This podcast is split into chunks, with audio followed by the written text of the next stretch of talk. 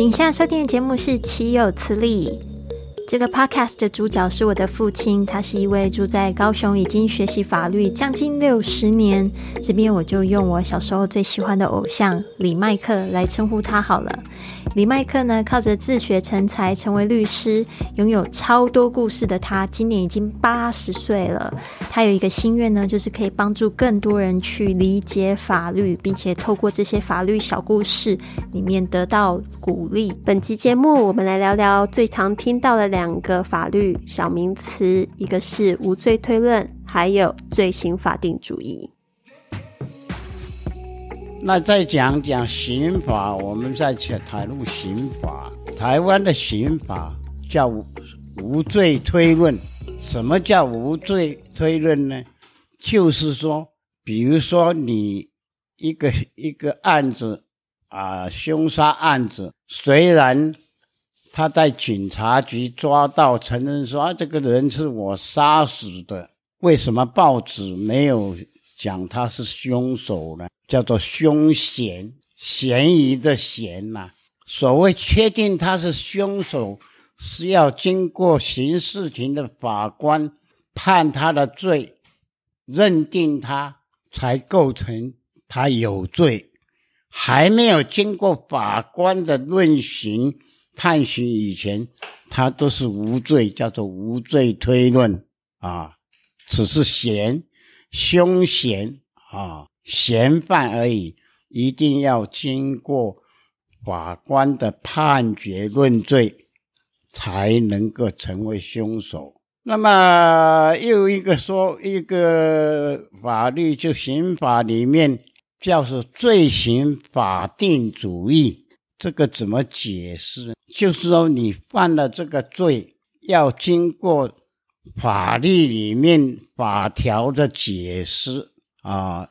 讲一个简单的说法，比比如说诈欺，你钱被人家骗了，告人家诈欺，那诈欺呢就要经过法律认定哦，罪行法定，法律认定啊，在刑法第三百三十九条叫做诈欺罪，它法定里面的解释，你的。行为有触犯了，他规定这个叫做法定罪行法定主义。假使没有符合他这个说说明，这个法律的解释，三百三十九条诈欺，所谓诈欺，他解释就说，意图以自己不法之所有，意图你存心呐，因为这个钱不该你要的嘛。意图以自己不法之所有，以不正当之手段，使人显于错误而交付财物，或者是图利于第三人，这个才能够有你的行为有符合这个法律的解释，叫做法罪行法定主义，一定要有不正当的手段。不正当就是好像虚伪、不实的东西来骗、来欺骗你，来说诱惑你，让你来把这个钱交交付给他，或是把这个东西交付给他啊！一定要有不正当的行为啊！假使说他没有不当不正当的行为，那只是借给你你。你同意交给他的嘛？因为你听信了他以不正当的手法，好像我要去买什么东西，我要买一个房子，你借我五十万，啊，结果他房子也没有买，五十万给你拿了，无无无消息就跑掉了，还是怎么样？你是因为相信他，他要自产，你帮助他借他五十万，他没有。他要是真的去买了房子，那他没有骗你啊，他他只是在借贷里面，所谓民法上说给付之不能啊。我本来约定半年要还给你，结果我买了房子，我另外做生意有一点亏损，没有这个时候约定了半年要还你五十万，那叫做给付之不能。他有给付不能的原因，或是他生病了，有一个相当理由，哦，他不能跟你叫做给付之不能。他没有诈欺你，是你愿意借个借给他，他一定要有不正当的手段让你错误，才交付钱给他。